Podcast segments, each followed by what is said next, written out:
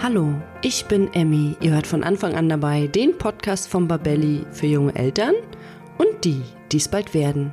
Heute dreht sich alles um das Thema, wie viel Medienkonsum ist für unsere Kinder okay?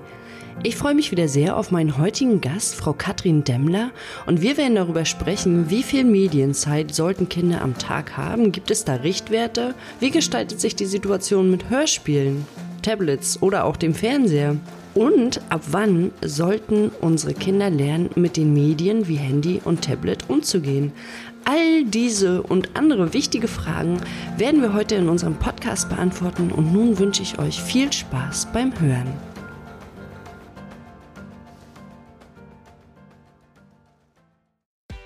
Ein ganz kurzer Einstieg in ein etwas ernsteres, aber ein unglaublich wichtiges Thema. Habt ihr euch eigentlich schon mal Gedanken darüber gemacht, was ihr tun müsst, wenn im Haushalt mit eurem Baby oder Kleinkind ein Unfall passiert? Ja, wenn es soweit ist, dann sitzen Schock und Überforderung erstmal tief. Und hinzu kommt, dass viele Eltern gar nicht wissen, wie sie richtig reagieren können und sollten. Und gerade das Thema Verschlucken ist ja im ersten Babyjahr ein extrem großes Thema. Hättet ihr zum Beispiel gewusst, dass 10% aller Todesfälle bei Notfällen hätten verhindert werden können, wenn rechtzeitig die richtige Erste Hilfe geleistet worden wäre? Das ist eine ziemlich hohe Prozentzahl. Wir von Babelli empfehlen deshalb allen Eltern die Teilnahme an einem Erste-Hilfe-Kurs, der auf Babys und Kinder spezialisiert ist. Und einen solchen Kurs bieten wir bei Babelli als Online-Videokurs an. Ihr könnt unseren Kurs gemeinsam absolvieren, wo und wann es für euch passt und ihr lernt in diesem Kurs wirklich alles, was in Bezug auf die Erste Hilfe am Baby und Kind wichtig zu wissen ist. Unser Kurs wurde von zwei Kinderärzten erstellt, die sicherstellen, dass das vermittelte Wissen an euch vor allem korrekt, konkret und auch aktuell ist. Wenn ihr euch also bestmöglich auf Haushaltsunfälle des Babys oder Kleinkinds vorbereiten wollt, seid ihr hier genau richtig. Mit unserem Gutscheincode Podcast30 bekommt ihr ganze 30 Euro Rabatt auf den Kurs. Ihr könnt den Gutschein entweder in der Babelli-App oder auch unter kurse.babelli.de direkt einlösen. Ihr findet den Gutscheincode und den Link zum Kurs auch nochmal in den Show Notes zur heutigen Podcast-Folge. Ja, und ich danke euch für die Aufmerksamkeit für dieses so wichtige Thema und wünsche euch jetzt weiterhin ganz viel Freude beim Anhören der heutigen Podcast-Folge.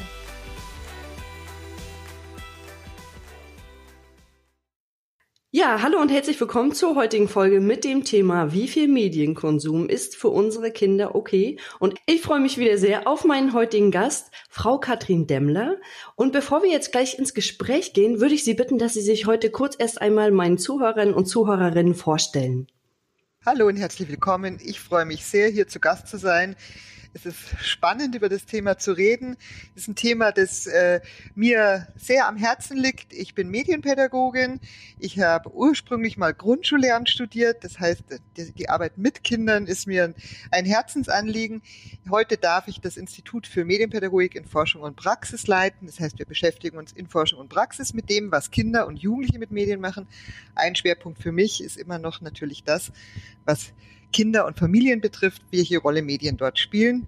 Und vielleicht einfach noch, selbst bin ich Mutter auch von zwei Töchtern und kann so auch ein bisschen aus eigener Erfahrung immer noch oder meine eigene Erfahrung einbringen oder nachvollziehen, welche Herausforderungen man hat. Und äh, zu Beginn der Sendung würde ich gerne von Ihnen wissen, wie sich denn der Medienkonsum bei Kindern in den letzten Jahren verändert hat und hier insbesondere Fernsehen, Handy und Hörbücher die letzten Jahre sind sozusagen, da, da, da gibt es eine Menge zu erzählen, da kann man Bücher drüber schreiben. Aber wenn man mal so, so, so äh, schlaglichtartigen Blick wirft, dann ist es so, dass sich natürlich ähm, grundsätzlich einfach die Medien in den letzten Jahren verändert haben. Ähm, wenn man sich so das Aufwachsen von Kindern heute anschaut, wachsen sie ganz selbstverständlich mit Online-Medien auf. Das ist was, was jetzt in der Kindheit von allen Erwachsenen, die heute selber Eltern sind, so noch keine Rolle gespielt hat, also in der Intensität, also in der ständigen Verfügbarkeit und so weiter. Das Tablet, das Smartphone sind äh, ständig präsent im Alltag. Insofern hat sich da viel verändert. Das Medienspektrum ist sehr breit. Wenn man jetzt eben, wie gesagt, die letzten Jahre anschaut, äh, haben wir eine Zeit der Pandemie, die gerade auch noch, äh, in der wir noch stecken leider, wo sich die, wo die Medien nochmal eine ganz besondere Rolle für Kinder, für uns alle bekommen haben. Und insofern das Kontakt halten via Medien spielt eine große Rolle. Also da gibt es eine Menge zu sagen, aber es ist auf jeden Fall so, dass die Bedeutung von Medien in unserer Gesellschaft und damit auch für Kinder enorm groß ist. Mhm.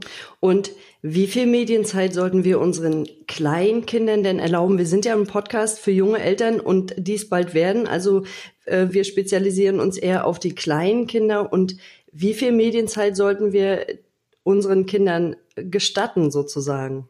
Also was wir ungern machen, ist tatsächlich, das wäre jetzt sozusagen die einfache und schnelle Antwort, wäre zu sagen, x Minuten, die geben wir ungern, weil es tatsächlich immer sehr stark auf den, den Zusammenhang ankommt.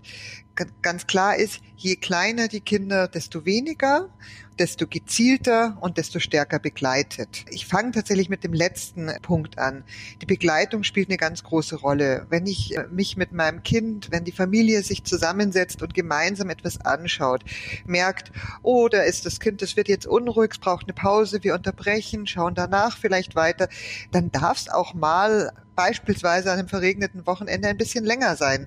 Während eben tatsächlich so das alleine gucken, alleine nutzen von Medien wirklich sehr klar beschränkt sein sollte.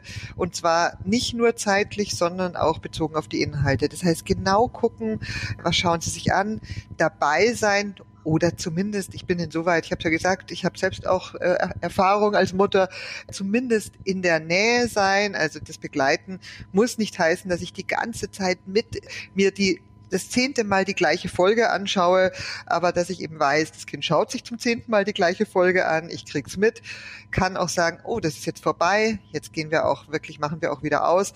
Also dieses ganz klar begleitete und inhaltlich und äh, zeitlich beschränkte.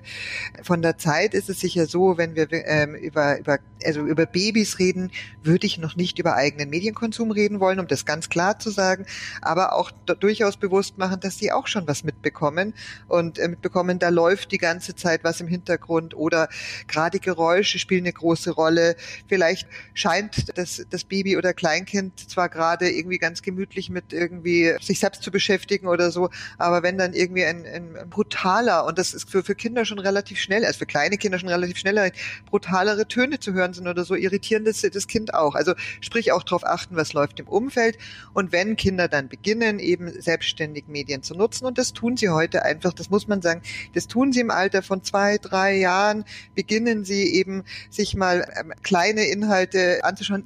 Es geht um beispielsweise, es geht um Fotos gucken auf dem Smartphone. Ja, auch das bedeutet mit Medien umgehen. Tatsächlich zu sagen, ja, nimm's mal fünf Minuten, schau dir was an, schau dir die Fotos eben von unserem Ausflug gestern an oder was auch immer die die Oma geschickt hat und dann wieder weglegen. Also tatsächlich von Anfang an sehr klar machen, wir wählen was aus, du kannst jetzt was machen und dann legen wir es auch wieder weg und dann kommt was ganz anderes an die Reihe. Da frage ich mich gerade, ist das jetzt ein großer Unterschied, ob ich dem Kind ein richtiges Fotoalbum in die Hand gebe oder das Smartphone mit den Fotos? Macht das einen großen Unterschied? Es macht erstmal sicher keinen großen Unterschied. Allerdings ähm, würde ich sicher ein Kind mit einem Fotoalbum auch stärker alleine lassen, weil ich sage, okay, das Fotoalbum ist in sich geschlossen. Ja, was passieren kann, ist, dass das Kind ein Foto rausreißt oder eine Seite rausreißt, je nachdem, was für eine Art von Fotoalbum es ist. Was aber, wenn ich ihm jetzt das Smartphone in die Hand gebe, ist man doch ganz schnell woanders. Und zwar entweder, und das darf man nicht unterschätzen, wie schnell Kinder durchaus schon bewusst wissen, ah, so schließe ich und da ist das Symbol für das Spiel, das ich letztes Mal mir angeschaut habe. Das können Kinder sehr, sehr schnell. Also da würde ich die Kinder auch oder würde ich sehr dazu raten, einfach auch immer genau zu gucken und sie nicht zu unterschätzen, die Kinder. Und also und das Ganze kann aber natürlich auch zufällig passieren. Das wissen wir alle. Wir wollen uns irgendwie Fotos anschauen und egal wie gut wir klarkommen, man ist mal schnell irgendwie hat man daneben gewischt, ja, und ist äh, woanders gelandet.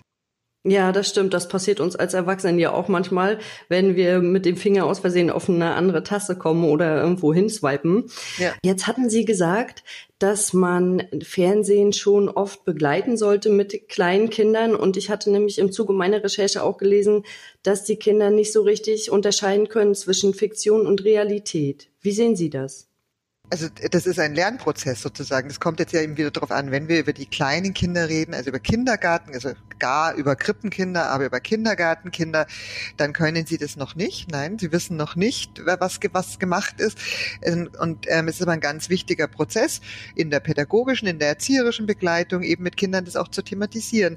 Und das geht jetzt nicht nur darum, dass sie dann besser Medien nutzen können, ja, sondern es hat zu tun mit dem Verständnis von Realität. Das ist ein Beispiel aus dem Alltag, das auch Eltern kennen, ist, ist Werbung. Also ist so die Frage, das ist also sozusagen, wenn da etwas als gut angepriesen wird, heißt es nicht automatisch, es ist gut. Ja, und das ist sozusagen ja durchaus auch ein Spiel mit, mit Illusionen, wenn man so will. Ja, oder mit Verspre falschen Versprechungen teilweise. Und insofern gilt, gehört es dazu, das äh, zu durchschauen, was Kindern tatsächlich relativ früh gelingt, oder relativ gelingt, das klingt so, als, als, als wäre das ein, ein Gelingensprozess, was Kinder relativ früh verstehen, ist den Unterschied zwischen Animier, Animation, Trickfilm und Realfilm. Also zu sehen, dass eben etwas wie die, die Clips von der Sendung mit der Maus oder sowas, dass die gezeichnet sind und damit natürlich etwas anderes ist, als wenn wirklich eine Maus irgendwie äh, mit einem Elefanten Experimente macht, ja also eine echte Maus. Ähm, also da gelingt es, aber tatsächlich so generell das Spiel zwischen Fiktion und Realität, das ist ein, im Prinzip auch, muss man sagen, ein lebenslanger Lernprozess. Wir, wir alle fallen immer mal wieder drauf rein. Also wenn man sich anschaut, was eben dann für die Erwachsenen Thema ist, zu unterscheiden zwischen Nachrichten und Fake-Nachrichten, ist es auch ein Spiel zwischen, oder ein Spiel, naja. In manchen Fällen, wenn es sich um, um Comedy handelt, ist es ja vielleicht auch witzig, aber teilweise ist es ja auch nicht witzig, wie man reingelegt wird letztendlich eigentlich. Ja, das stimmt. Und was Sie gesagt haben mit der Werbung, das äh, finde ich, hat die Werbebranche schon ganz gut für sich genutzt. Wir alle kennen die ganzen Werbevideos zwischen den äh, Trickfilmen, die leider doch viel zu oft kommen. Jetzt waren wir so ein bisschen beim Fernsehen und ich würde ganz gerne so ein bisschen auf die Hörbücher eingehen, weil auch das sind Medien und nun werden ja gerade durch die Tony-Box Hörbücher diese Sachen immer beliebter und auch kleine Kinder können sich mühelos den bedienen. Sollten Eltern denn auch die Zeit der Hörbücher beschränken oder können Kinder diese endlos hören? Leider schon wieder keine einfache Antwort, weil da würde ich jetzt sagen, tatsächlich auch, äh, natürlich kommt es auch auf den Inhalt an. Die Gefahr bei Hörbüchern schnell woanders hinzugeraten ist jetzt nicht ganz so hoch, ja, gerade wenn man eben beschränkte Kinderangebote nutzt wie die Tonybox. Aber es kommt doch sehr stark auf den Kontext an. Wenn, wenn ich sehe, mein Kind im Alter von drei Jahren, das äh, ist wunderbar entspannt und ausgeglichen, wenn es sich ein Hörbuch anhört und nebenbei ein bisschen im Fotoalbum blättert oder ähm, äh, was was malt oder auch einfach mal entspannt da liegt auf dem Teppich und an die Decke schaut und sich was anhört. Das ist ein wunderbarer Moment, den würde ich nicht jetzt zeitlich begrenzen und sagen, du äh, hörst schon zehn Minuten, aber äh, jetzt ist gut. Und tatsächlich, und das gilt aber generell, es ist wichtig, sich auch immer die Geschichten anzugucken, die sich oder anzuhören in unserem jetzigen Fall, weil nur nach Zeit zu unterbrechen, ist ein Schmarrn. Es kommt darauf an, dass die Kinder einfach auch eine, eine, eine Handlung nachvollziehen können. Und man kann sagen, okay, wenn das Kapitel vorbei ist, hörst du auf. Aber da komme ich schon zu dem Punkt, auch beim Anhören, finde ich, kann oder gibt es sicher Momente, wo es sinnvoll ist, eben dann auch mal darauf aufmerksam zu machen, dass es vielleicht genug ist, weil es schon äh, die, die Situation auch gibt in, im Aufwachsen von Kindern, dass sie letztendlich sich so ein bisschen verkriechen. Sie wissen gerade nichts mit sich anzufangen und dann hören sie ein Hörbuch und dann hören sie das nächste und kommen vielleicht gar nicht auf die Idee, was anderes zu machen. Sie haben vielleicht gerade auch Dinge, die sie beschäftigen und statt eben drüber zu reden und ähm, das zu artikulieren, verkriechen sie sich in ein Hörbuch. Also so ein bisschen die, das Zentrale ist wirklich sich reinzufühlen, zu gucken, was ist denn die Situation? War gerade einfach der letzte Tag total aufregend und es ist jetzt ganz beruhigend, einfach auch eine Stunde lang ein Hörbuch anzuhören. Ja, dann ist es völlig in Ordnung auch mit für, für, für kleinere Kinder. Wenn man aber merkt, boah, die, das, der hört eine Stunde ein Hörbuch an und bewegt sich gar nicht mehr und ähm, ich habe so den Eindruck, den beschäftigt oder die beschäftigt einfach was, dann eben tatsächlich auch reingehen, unterbrechen, gemeinsam drüber reden. Und das kann man schon mit sehr kleinen Kindern auch auch da ähm, drüber reden und zu sagen, pass auf, ich finde, das ist jetzt ein bisschen lang, darf später weiterhören. Also es ist dieser Begleitungsprozess und das, den, den halten wir für viel wichtiger als eben die exakte Zeitangabe.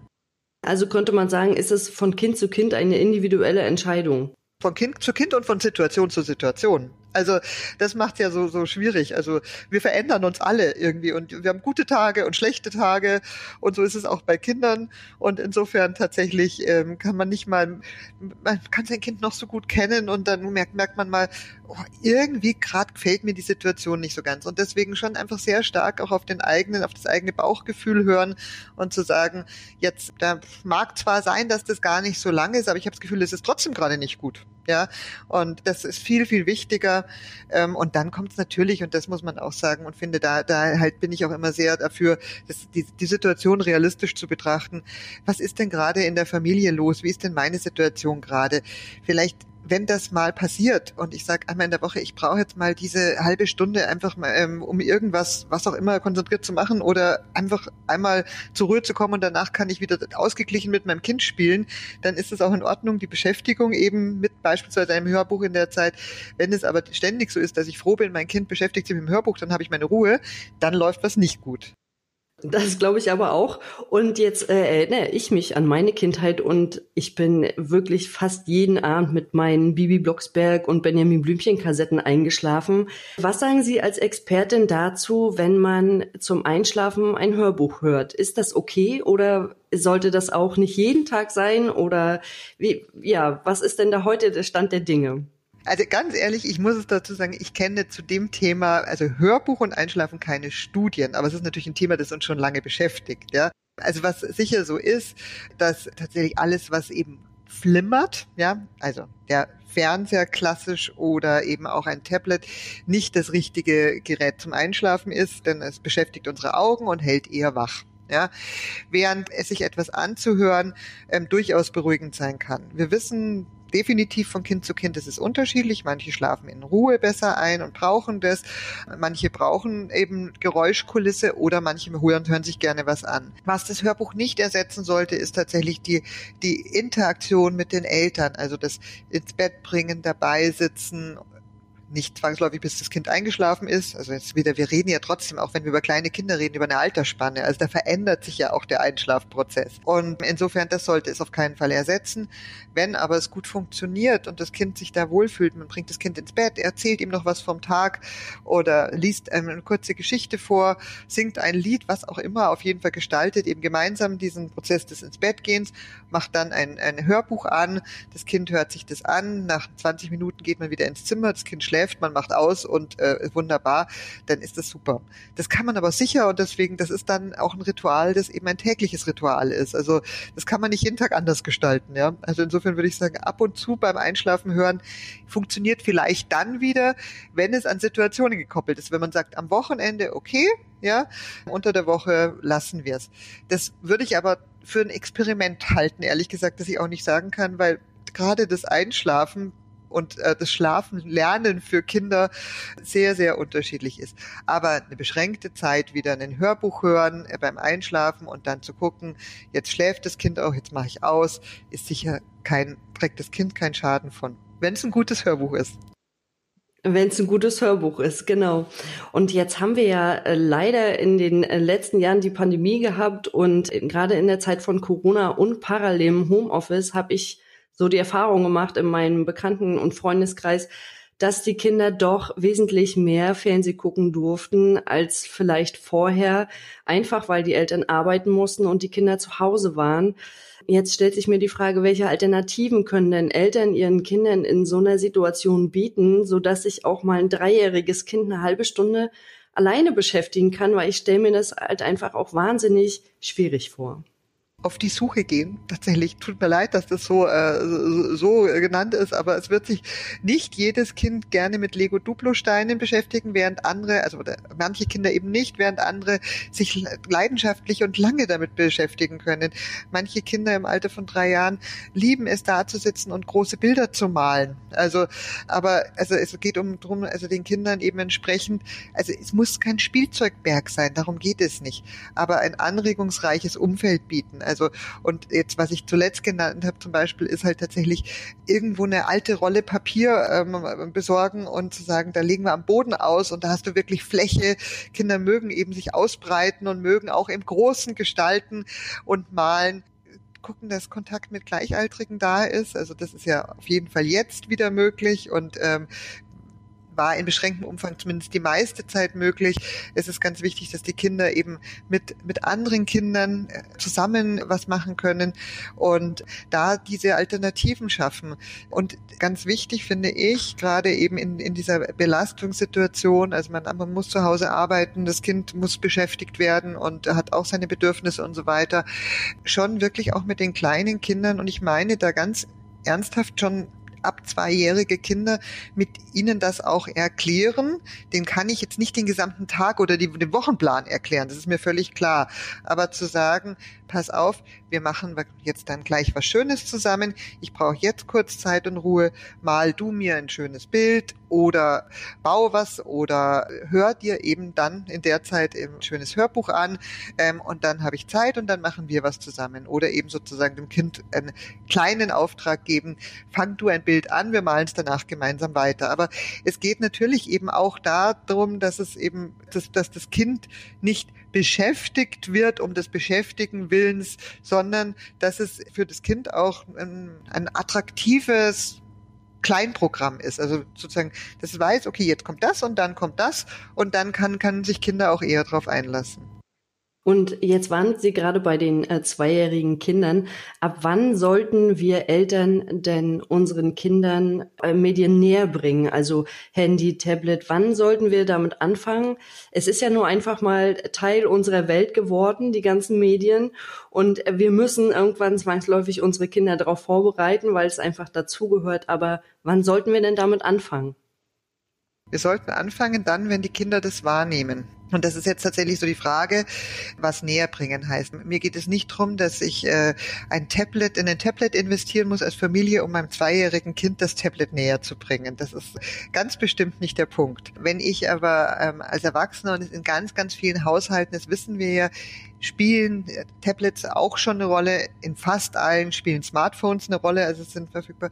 Und wenn ich, äh, wenn, wenn ich merke, das Kind nimmt es bewusst wahr, das Kind stellt Fragen und die Kinder stellen Fragen, dann die Fragen auch beantworten. Und das ist der ganz zentrale erste Prozess, sozusagen, wenn wir es in der Medienpädagogik oder ja, in Konzepten für, für, für Kindergärten und so weiter, während das über Medien reden, also mit Medien befassen einfach erstmal und zu sagen, was, was, was kann man denn damit tun? Oder schau mal, das ist eine Möglichkeit, um eben in Kontakt zu sein mit beispielsweise dem Opa, ja.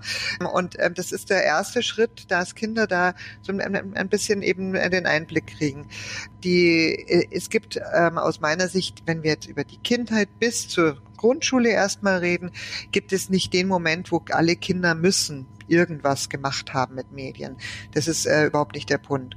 Aber alle Kinder werden Medien eben gesehen haben und das dann auszublenden und zu sagen, das ist nichts für dich, das ist für Erwachsene oder wie auch immer, das ist nicht entsprechend unserer Lebenswelt und das ist nicht entsprechend dessen, was die Kinder interessiert. Also kurz und gut, sobald sie Fragen stellen, auch darauf eingehen und dann ähm, ist es schon heute einfach so mit dem Eintritt, äh, mit dem Wechsel in die, in, die, in die Schule, spielt es auch eine Rolle, dass Kinder eben beginnen, Fragen zu stellen, die, die Welt betreffen und die sich einfach, und das muss man sagen, die sich sehr, sehr gut mit Medien oder vielleicht am besten mit Medien beantworten lassen. Also eben das dann auch zu sagen, wie, wie kann ich denn eben eine Kindersuchmaschine nutzen, um mich ähm, etwas in Erfahrung zu bringen, wie ein bestimmtes Tier aussieht oder wie ein Tier lebt oder was auch immer, dann äh, kann ich in dem Alter, und ähm, das halte ich auch für sehr sinnvoll, eben auch den Kindern die Medien auch in die Hand geben, um selber was zu machen. Also wenn wir bei dem Tierbeispiel bleiben, eben am Zoobesuch eben Fotos machen und danach eben aus den Fotos eine Präsentation zu machen, die ich anderen zeigen kann. Ja, also dieses, ich kann die Medien nutzen, um selbst etwas zu machen. Ich kann also was in Erfahrung bringen. Ich kann selbst etwas machen. Und nebenbei, das Thema hatten wir ja schon, dass die Medien auch wunderbar zur Unterhaltung dienen, das lernen die Kinder letztendlich ja von selber. Da gehört aber dann wieder, da gehört dazu, und das ist auch so ein Punkt, eben dieses Medien näher bringen, das gezielte Auswählen. Also zu, überlegen, eben ähm, zuerst werden im, im, im, jüngeren Alter werden natürlich die Eltern die ähm, Hörbücher und die Fernsehsendungen aussuchen, keine Frage.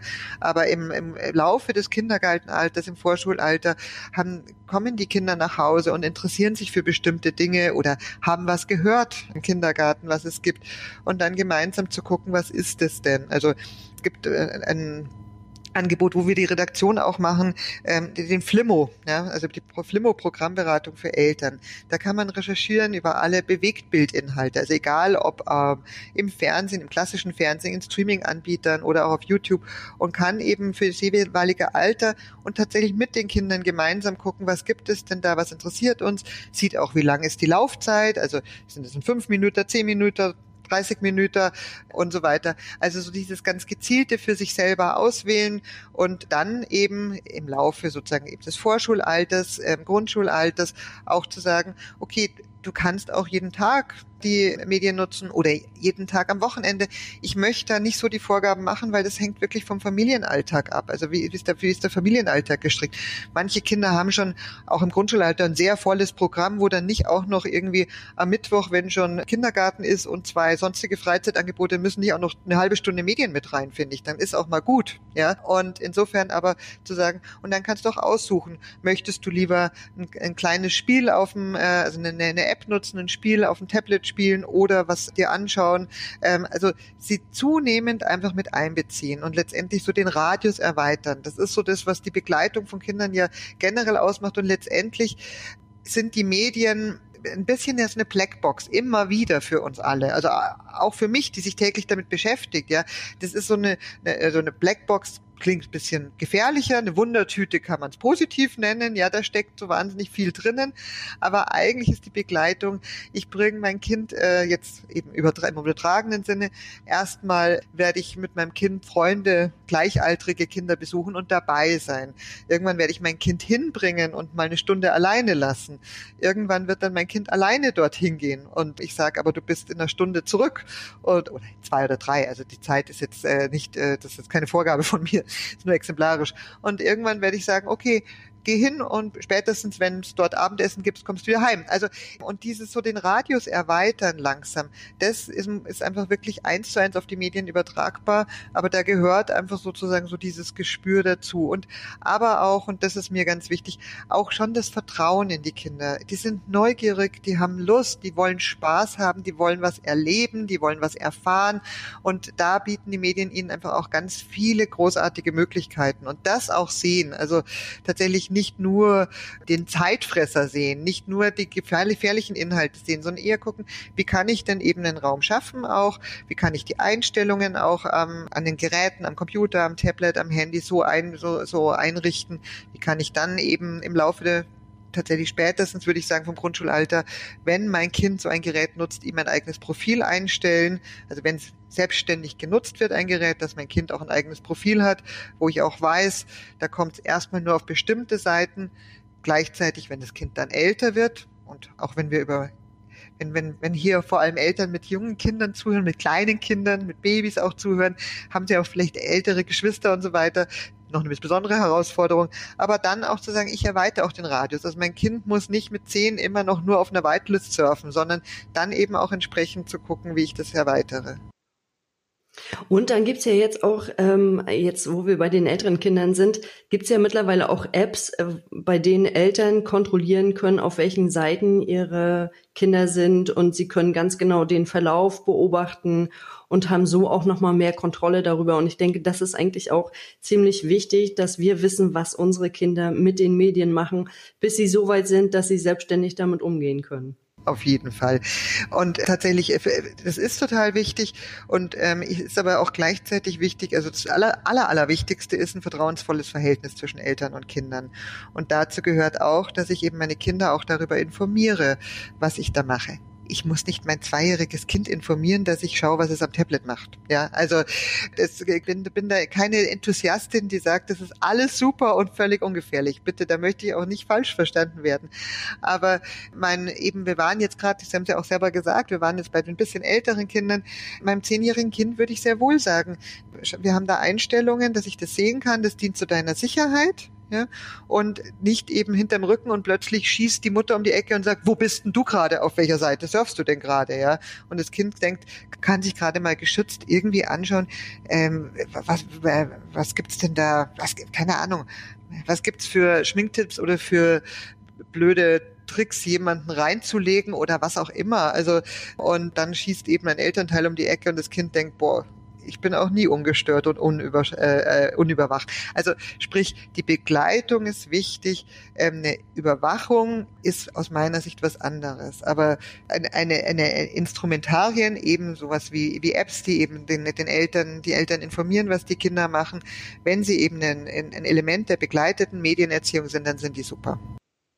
Und wo wir jetzt gerade bei den Eltern sind, da komme ich mal zu meiner letzten Frage, die Eltern als Vorbild. Hm. Was sollten wir als Eltern tun oder lieber nicht tun? Also hier jetzt nochmal im Fokus äh, der Fernseher und das Handy, weil ich merke das ja selber, man guckt halt schon viel auf das Handy, man bekommt eine Nachricht, es ist nicht mehr so wie früher, man wird angerufen, sondern es kommen halt ständig irgendwie Nachrichten rein.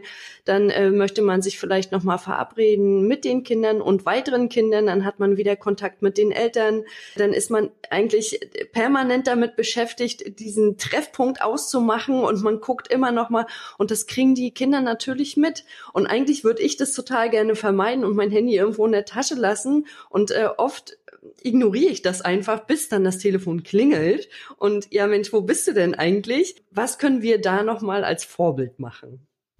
Also das Allerwichtigste ist, sich eben genau dieser Vorbildwirkung bewusst zu sein. Also ähm, und das ist tatsächlich, das klingt ein bisschen banal, aber ich glaube, wir alle vergessen das immer mal wieder. Also und tatsächlich das sozusagen präsent zu haben.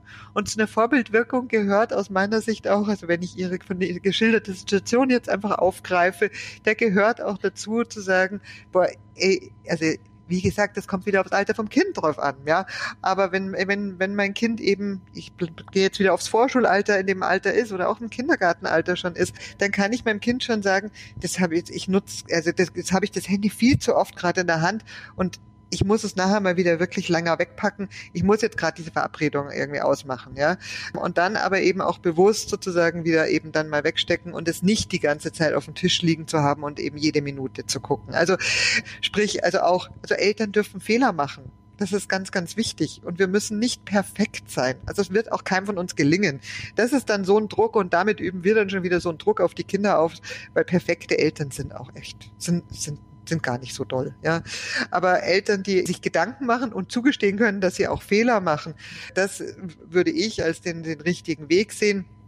Also, sich der Vorbildwirkung bewusst zu sein, ganz bewusst eben auch Zeiten, Momente, Situationen, je nachdem, zu pflegen, in denen eben auch die Medien keine Rolle spielen. Also so der Klassiker ist, und das ist gar nicht selbstverständlich, aber dass es eben beim Abendessen oder beim Mittagessen, ja, also am, am, am Esstisch, dass da das Smartphone einfach keine Rolle spielt, dass da äh, auch nicht nebenbei der Fernseher läuft, sondern dass man da sich miteinander unterhält. Und das gehört äh, oder auch mal schweigt, ja. Also, aber das äh, und das die Regel, ja, aber die Regel gilt für alle. Also das ist so ein bisschen, das ist halt tatsächlich oft der Moment und ich glaube, da können wir uns alle manchmal selber an der eigenen Nase packen, dass man sagt, für die Kinder ist klar, also Smartphone am Esstisch hat nichts zu suchen, aber ich erwarte gerade noch einen ganz wichtigen Anruf von der Arbeit, weil ich morgen ein Interview habe und deswegen habe ich mein Smartphone da liegen.